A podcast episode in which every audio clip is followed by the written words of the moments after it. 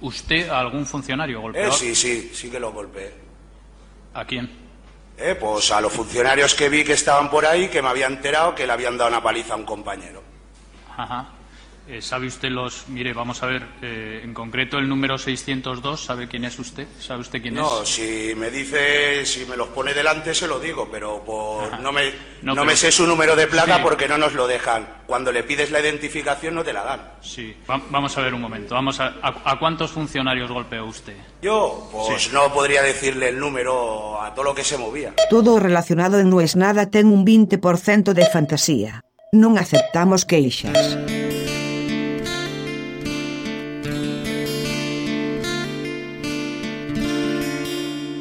Claro, pero ¿te imaginas si pasara eso en Europa? Eso es imposible. Únicamente acá pasan esas cosas. Decimos todos los latinoamericanos del mundo. Porque creemos en eso que leímos en los libros de qué tan primer mundo es el primer mundo. Digo esto desde el primer mundo. Bueno, desde España, que es cerca del primer mundo. Porque si vamos a ver ejemplos, Estados Unidos gobernó Trump. O sea, el personaje que hacía Alberto Olmedo, el dictador de Costa Pobre, era formado al lado de Trump.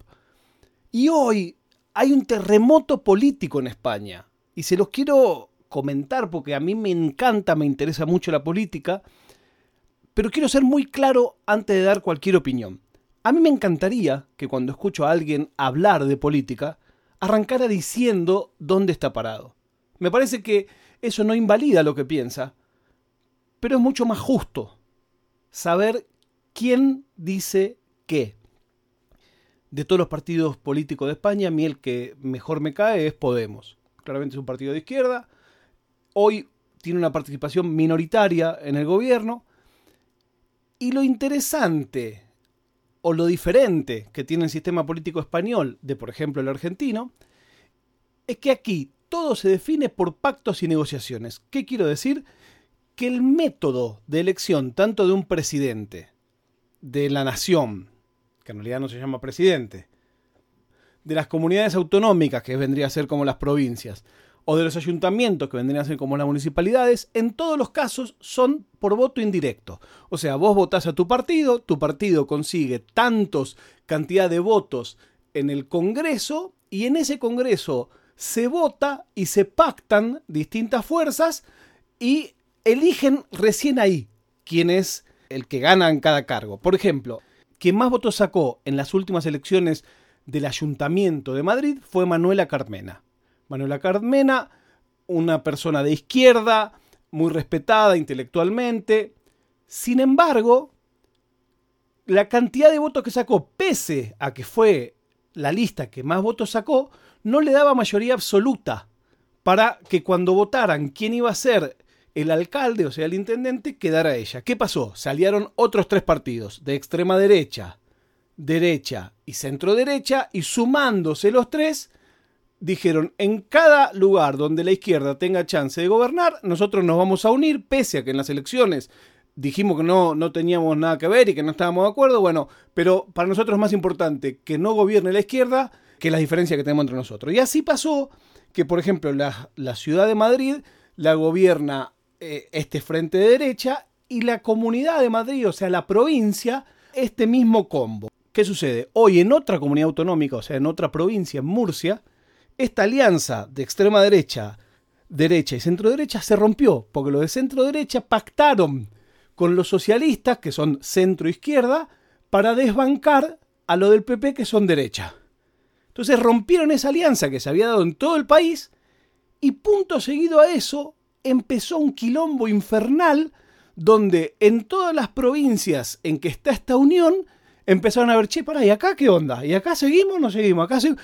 Y en Madrid en particular, instantáneo salió la gobernadora, la presidenta de la Comunidad Autonómica de Madrid, que es esta mujer Isabel Díaz Ayuso, que es un personaje, un personaje en el sentido, a mí me cae súper mal, sinceramente, es una persona, ¿cómo te lo puedo explicar? Yo le llamo que es la Gabriela Michetti de ellos. Si sos argentino sabe de qué estoy hablando. Es, es una persona como que dice cosas que muy claramente todo el tiempo le prueban que está equivocada, que son como burradas. Bueno, sin embargo, esa es la persona más importante de la Comunidad de Madrid. Y salió ella a decir, en este preciso momento, declaro que llamo elecciones en Madrid. O sea, porque sí, porque vio esto, que se rompió la alianza de esos partidos en otra provincia y dijo, a mí acá no me van a cagar.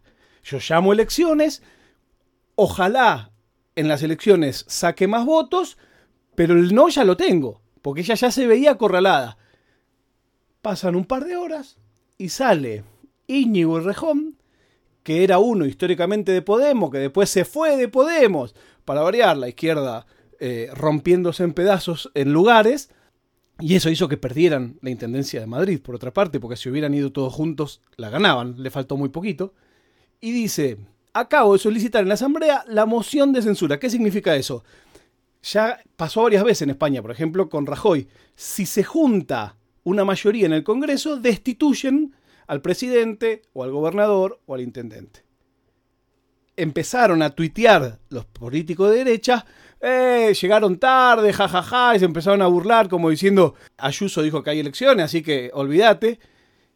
Y de repente alguien dijo, pará, alguien debería explicarle a Ayuso que para convocar a elecciones tiene que salir en el boletín oficial y que el procedimiento formal es que algo que se pone en el boletín oficial un día entra en vigor al otro día porque es el recién el día en que sale publicado. Alguien debería explicarle que antes de hablar con la prensa debería haberse asegurado de que eso ya tuviera valor legal. Bueno, ahora es una discusión donde este Íñigo Rejón, que si algo es, es despierto, rápido y vivo, asentó formalmente ese pedido y todo parece indicar que quizás acá también se rompa esa alianza. Es todo un misterio realmente. Están enloquecidos todos los portales de, de política española, las radios, las televisiones, como que es insospechado. Nadie, nadie vio venir esta jugada que arranca en Murcia, que no es un lugar como central de España, y que de repente se armó un quilombo infernal. En otras provincias también empezaron. Unos dijeron, no, no, acá vamos a seguir aliados. Otros dijeron, esta es la mía, porque claro, es todo muy personal. Entre medio de esto, esta Ayuso sale a decir ahora, hecho a, a mi número 2, que era del otro partido, este del, del centro derecha, y a todos los ministros que trajeron ellos.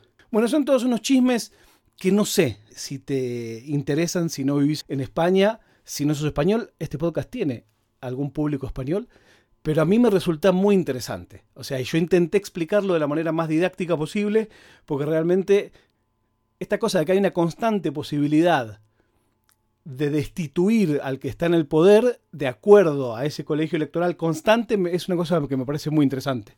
Del mismo modo que el presidente va una vez por semana al Pleno como al Congreso. Y los más importantes van a ir al Congreso y se carajean de una manera interesantísima. La prueba de vida del día de hoy también tiene que ver con política internacional. Confirmado la nulidad total de lofer, la causa armada a Lula, que lo tuvo años preso y que le prohibió ser candidato. No se sostenía, la verdad que no se sostenía, pero lograron su cometido. Probablemente Lula ahora sea candidato y vuelva a ser presidente de Brasil. Me gustaría que me cuenten si esto les resultó un plomo o si les interesa, de verdad, con total confianza. ¿Dónde? En el hashtag no es nada.